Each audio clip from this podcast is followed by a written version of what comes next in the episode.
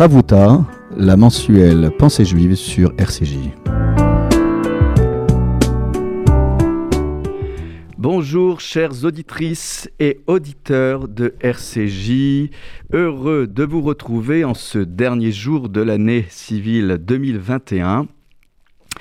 Euh, oui, j'aurais pu euh, tomber dans la facilité euh, de faire une rediff ou de demander à RCJ de passer de la musique, mais étant à Paris et puis peut-être aussi parce que chaque occasion, quelle qu'elle soit dans la vie d'un juif, dans sa rencontre, avec le monde, avec la société civile, quelle que soit l'occasion, disais-je, euh, que nous pouvons euh, euh, retrouver dans notre quotidien, eh bien, dès qu'on a le temps, je dirais, de faire le point, eh bien, saisissons. Saisissons ces moments que nous attribuons à la fameuse trêve des confiseurs où tout est au ralenti les batailles, les joutes verbales sont peut-être moins violentes et c'est l'occasion, euh, dans ce printemps hivernal assez étonnant, eh bien, euh, de faire un point. Alors, euh, je ne vais pas vous parler de la paracha de demain, mais je préférais revenir sur une idée une idée qui n'est pas toujours euh, au centre de nos préoccupations.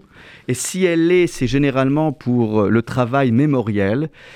Et à tort, me semble-t-il, nous avons circonscrit euh, cette capacité à mémoriser les visages, les moments, les sensations, euh, au, travail de mémoire qui est certes euh, important, avec des cérémonies, euh, des commémorations qui sont certes importantes. Parfois, elles, elles, sont un peu trop nombreuses, il y a un embouteillage et, on s'étonne parfois du manque de participants.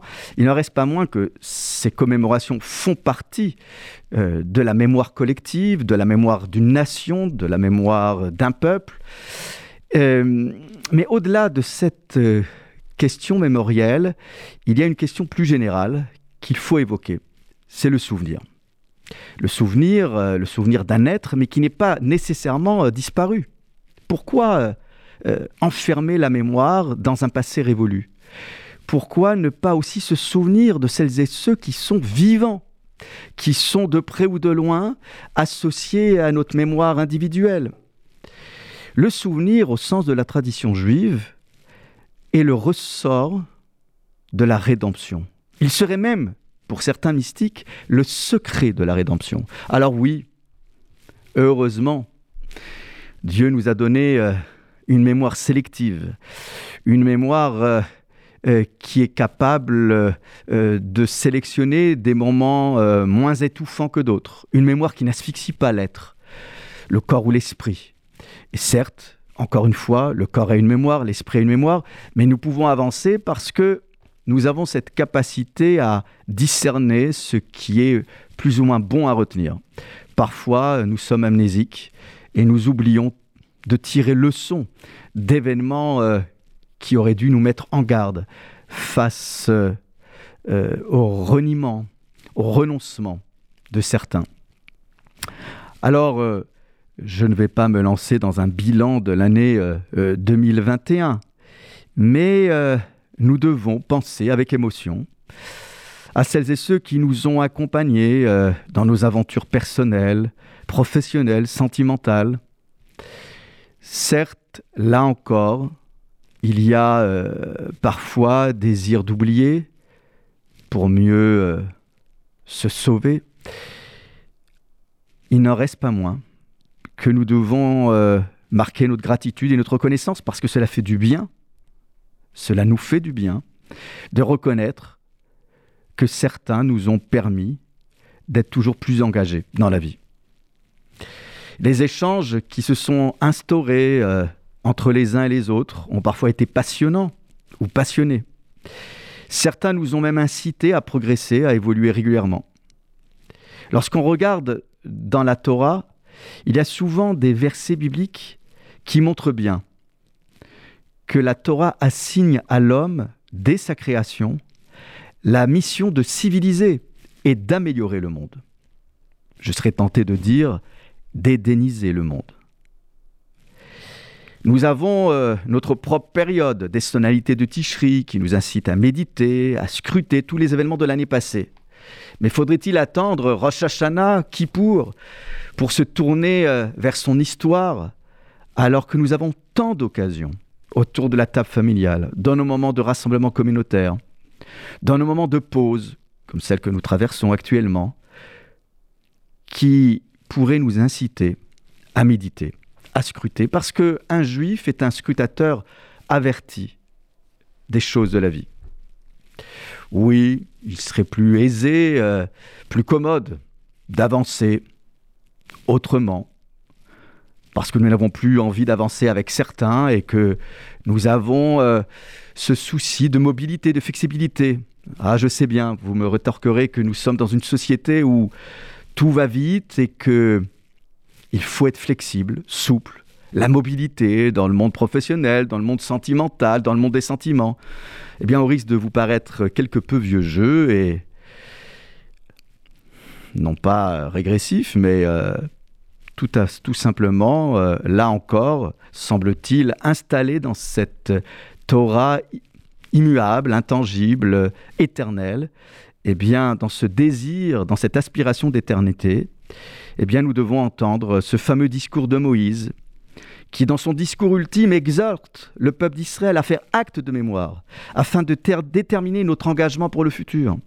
Yemot olam, nous dit le Deutéronome au chapitre 32, verset 7. Souviens-toi des jours antiques. Médite sur la génération du passé. Interroge ton père, interroge tes parents. Ils te raconteront. Tes anciens, ils te le diront.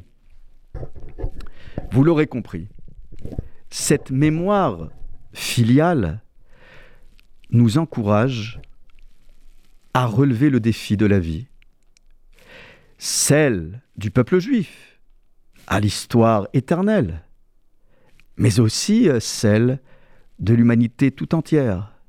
Parce que l'histoire du peuple juif, qui aspire à l'éternité, est animée par un espoir millénaire et une volonté indéfectible d'instaurer euh, le shalom sur la terre. Ah, vous me direz peace and love. Non, je ne sombrerai pas dans cet écueil. Mais le shalom ne se brade pas. La paix a ses conditions. Mais inspirons-nous de cet enseignement d'un grand maître du chassidisme, Rabbi Nachman de Bretzlav, qui nous enseigne à cet effet que la vocation juive est enraciné dans la réactualisation de notre mémoire historique. C'est dans le souvenir, dit-il, que réside le secret de la rédemption. Ce fameux secret de la rédemption dont je vous parlais en préambule. Selon ce rabbin, ce Reb, la conscience vive et présente de la mémoire de tous les événements de notre passé nous conduirait au chemin de la rédemption. Ne rien oublier. Ne rien oublier, pardon. Ne pas céder aux facilités de l'amnésie. Prendre le temps, certes, encore une fois, de sélectionner, de discerner, mais ne pas balayer d'un revers de main tous les moments, tous les instants qui ont été empreints d'authenticité. Cette authenticité, elle reste intacte. Et cet enseignement, euh, oui, euh, nous invite à un effort hors du commun, parce qu'il s'agit de renforcer notre mémoire, que cela sollicite de nombreux efforts pour renforcer, encore une fois, notre capacité à ne pas oublier, à rester dans une forme de fidélité. Fidélité qui ne nous empêche pas pour autant euh, d'avancer. Cet enseignement nous renforce aussi euh, dans cette idée de l'unité du peuple d'Israël, mais de l'unité aussi de corps et de l'esprit. Car il serait malaisé d'opposer le corps et l'esprit. Faire que nos cercles d'amis, nos réunions euh, amoureuse, amicale, soit encore plus fraternelle. Amour et fraternité sont indissociables. Nous le voyons bien dans la septième bénédiction du mariage, qui est la plus longue, la plus belle. Faite de tant de superlatifs. Amitié, amour, complicité, fraternité, et j'en passe. Notre communauté, la communauté d'Israël, mais aussi la communauté nationale, je n'ai pas vent euh, des propos qui seront tenus ce soir par le président de la République pour ses derniers vœux de son mandat. Mais oui, là encore, faire que notre communauté soit encore plus fraternelle, plus fervente, plus bienveillante, malgré toutes les épreuves que nous traversons, notre communauté, et au-delà de la communauté juive, la communauté nationale a fait preuve de résilience ne tombons pas dans la malveillance, dans l'agressivité. Bienveillance vis-à-vis d'autrui. C'est uniquement à cette condition que pour nos textes, Dieu pourra continuer de résider. Comme dit le psalmiste, le roi David, dans l'œuvre de nos mains. Nous continuerons de prier pour avoir toujours plus de sécurité. Sécurité tout particulièrement pour euh, les démunis, pour les plus fragiles, pour les personnes qui euh, vivent constamment dans un sentiment d'insécurité, quel qu'il soit. Faire preuve de détermination pour donner ce sentiment de sécurité qui est euh, la condition pour retrouver la paix les uns avec les autres. Ce souvenir, c'est donc le secret de la rédemption. Et je reviendrai sur cette question euh, du souvenir, de la mémoire, en évoquant avec vous, euh, juste après la pause musicale, un extrait d'un texte du Rav Kook, qui fut le premier grand rabbin de la Palestine euh, juste avant la création de l'État d'Israël. Nous nous retrouverons donc dans quelques instants avec pour intermède musical ce couple euh, adorable, Yononia, que nous écouterons dans quelques instants pour euh, nous rafraîchir euh, le corps et l'esprit. A tout de suite.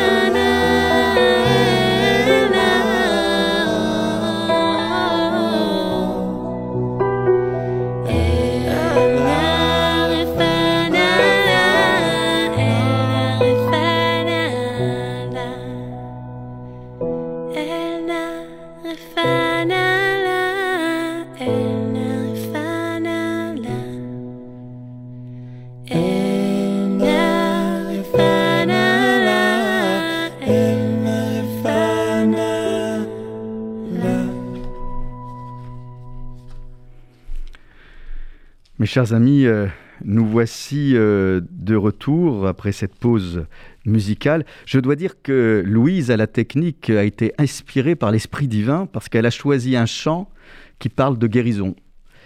Cette fameuse courte prière que Moïse fait pour euh, sa sœur Myriam, atteinte de la lèpre biblique, vous le savez, après cet épisode malheureux de la médisance et d'intrusion dans la vie de couple de Moïse et de.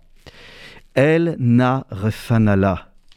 Et Moïse fait cette prière pour que euh, Myriam soit libérée euh, du poids du passé, justement.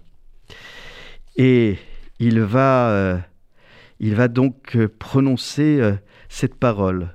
Il va même crier, implorer l'Éternel en disant, Éternel, oh, s'il te plaît, guéris-la de grâce. La refoua, la guérison, la bonne santé, nous la souhaitons à toutes celles et ceux, encore une fois, qui sont confrontés à la maladie. On oublie de dire aussi euh, que, à part la Covid, il y a des maladies de longue durée, des opérations euh, importantes qui ont été déprogrammées en raison de l'engorgement des services de réanimation et euh, de la PHP.